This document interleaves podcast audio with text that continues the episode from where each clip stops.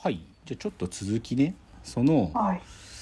なんかこのドラマのっていうか、まあ、この空白を満たしなさいって話は江本佑が主役なんだけど彼がある時ガバッと目が覚めて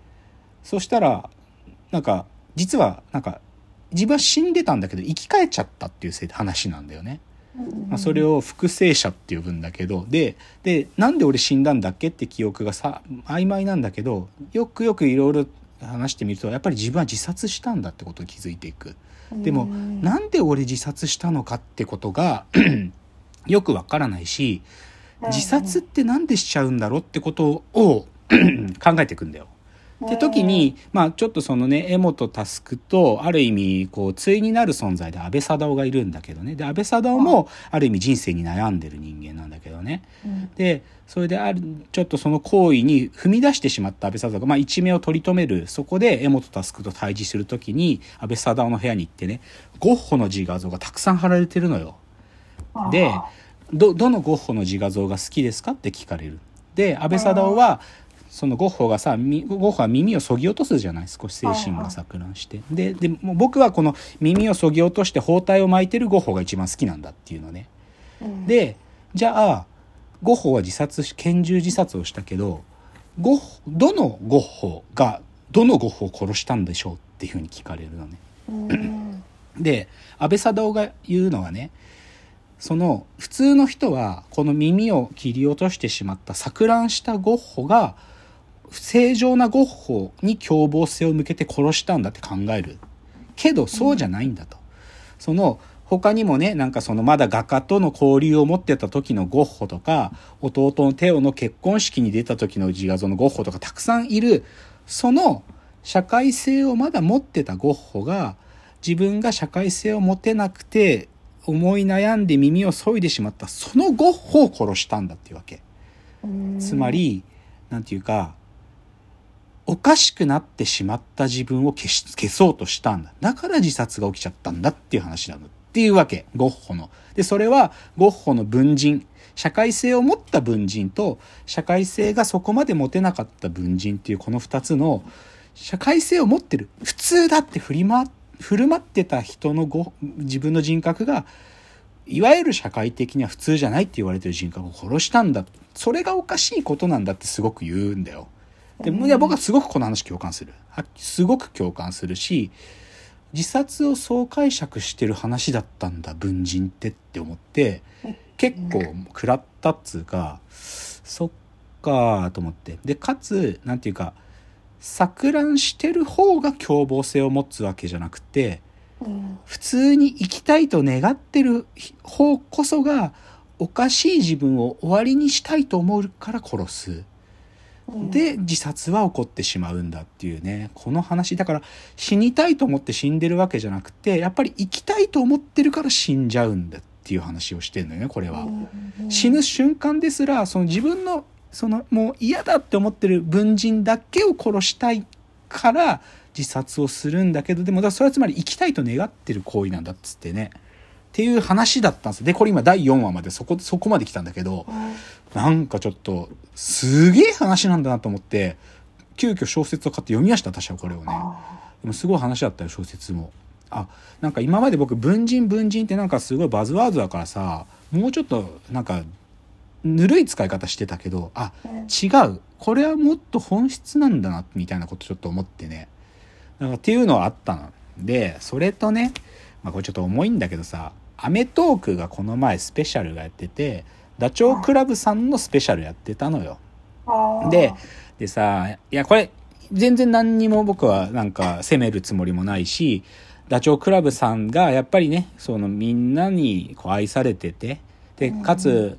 芸人さんらしく、その、3人から2人になったダチョウ倶楽部が、でも、リュウさんもいた時代も、なんか、上島さんもいた時代も合わせてダチョウ倶楽部でみみんなで応援していこうっていう雰囲気で、芸人さんたちの、ある意味、告別式って感じだったよ。それ良かったけど、でもね、見て、楽しいんだよ。そこの画面で行われていることは。けどね、なんか見ててね、悲しくなってくんのね。やっぱね。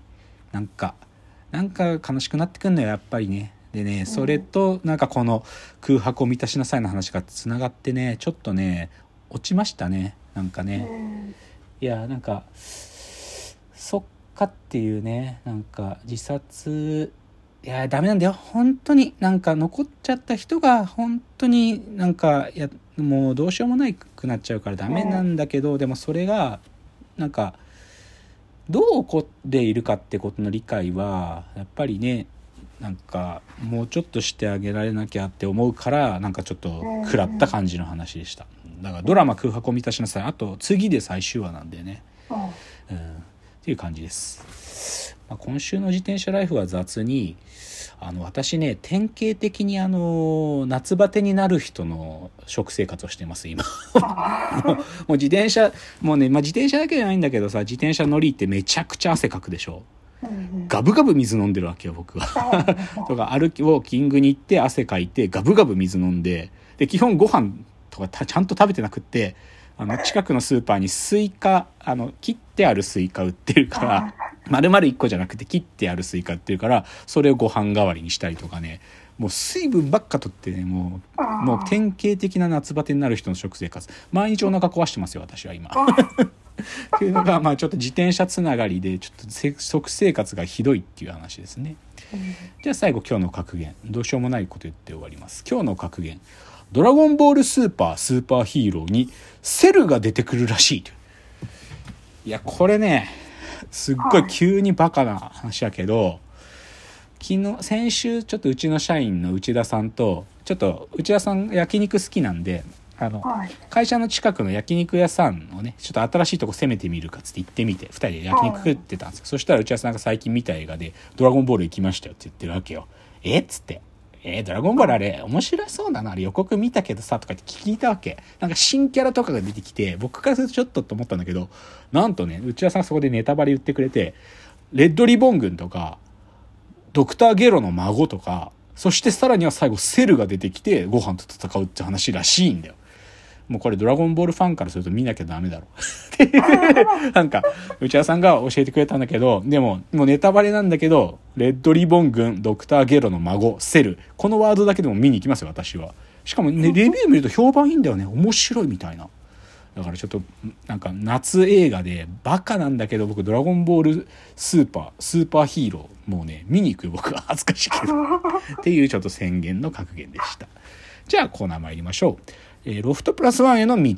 えこのコーナーはサブカルリテラシー、サブカル知識の低い株式会社私は社員に竹野内がサブカル魂を注入し、いつの日かロフトプラスワンでのイベントに呼ばれる存在にまで自分たちを高めていこうという意識向上コーナーです。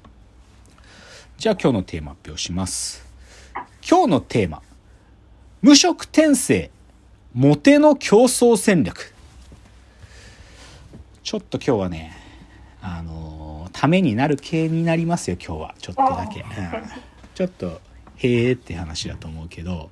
あのさっきも言ったんだけど社員の内田さんと焼肉食い行った時にねあの内田さんは、まあ、内田さんもオタなんでそれなりの。あの内田さんはいわゆるね、なろう小説っていうね、あの小説家になろうってサイトでアップされる、まあ、ある小説ジャンルがあるんだけど、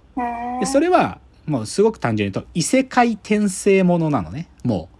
もう、なろう小説っつったら異世界転生ものなのよ、もう。もうなんかどっかで死に、死にかけたら、なんか別の世界行っちゃったみたいな。で、内田さんはそれ超詳しいわけ。異世界、異世界転生もの超詳しいのよ。で、で、そのなんか数週間前に僕が、その無職転生っていう異世界転生ものの起源の作品なんだっつったのを見たという話を、その焼肉の場でも内田さんにしてて、もう内田さんに無職転生のこと超教えてもらい、かつ他にも例えばね、これ人気作品いくつか言えば、転生したらスライムだった件っていうのはこれ人気作品なのよ。とか、あとは、盾の勇者の成り上がりっていうのも、これもね、面白いの。これ僕アニメ見たんだけど、面白いんですよ。とか、幼女戦記とかね、これ最強の女の子になっちゃうみたいな話とか、もしくはその異世界転生ものをもっとメタ視点から作ってるリゼロっていうね、リゼロから始める異世界生活とかあるんだけど、まあこれ僕はリゼロは途中まで見てるけど、幼女戦記と盾の勇者の成り上がりは全部見てて、まあアニメをね、アニメを全部見てて、それで内田さんこの話の続きってどうなのとか全部教えてもらってたわけ。だけど、本丸は先々数週前に僕が見たと言ってた、この無職転生、異世界行ったら本気出すっていう、これを詳しく聞いたんです、僕は。ちなみにこれは、えっ、と、2023年からアニメのシーズン2が始まるんですけど、シーズン1は今、あの、ネットフリックスで見れます。うん。で、これを僕はネットフリックスのアニメのとこまで全部見たから、でも途中までだからさ、それまだ。だどうなんの？どうなんの？って内田さんに全部聞いたんだよ。で、聞いた上で、あ、そっか、やっぱそういう話になるんだっつうのを分かった上で、ちょっと思ったことが今日の話。なので、ちょっと最初その無色転生、異世界行ったら本気出すの、基本情報だけちょっと収めましょうか。はい。これね、書いてる人のペンネームが、理不尽な孫の手さんっていうんだよ。理不尽な孫の手っていう人の作品なの。でもこの人、この一発、なんかもうちょっと軽い作品もう一個書いてるらしいけど、この一発しか書いてないのよ。しかもこの一発がある意味小説初めて書いてみて、その投稿サイト小説家になろうに投稿した最初で最初の最後の作品だから。2012から2015まで連載してたらしいよ。でまああの角川とかで本にもなってる。でまあ本当にこれがあの異世界転ナロー小説とか異世界転生もののねなんかもう起源。もう金字塔パイオニア、ここから始まったっていう作品。でまあいいわゆるね本当になんかダメニートが死んじゃったら転生して、いわゆる中世のヨーロッパ風の世界。だけどそこは剣と魔法のファンタジーの世界なんだけど、うんそこに行くっつ、そういう話なのよ。だからすごい魔法、本当にバンバンバが魔法を使うからハイファンタジーの世界で、で、そこで、まあその、転生した子が赤ちゃんから始まるんで、そのう、んそのお父さんとお母さんの子供として生まれたとこから、魔法使いとしてどうなっていくかっていう、そういうお話なのね。この無色転生っていうのあ、やべえ、時間が来ちゃった。じゃあ、この無色転生の話をしながら、ちょっと、モテの話にするんで、今日は。では次です。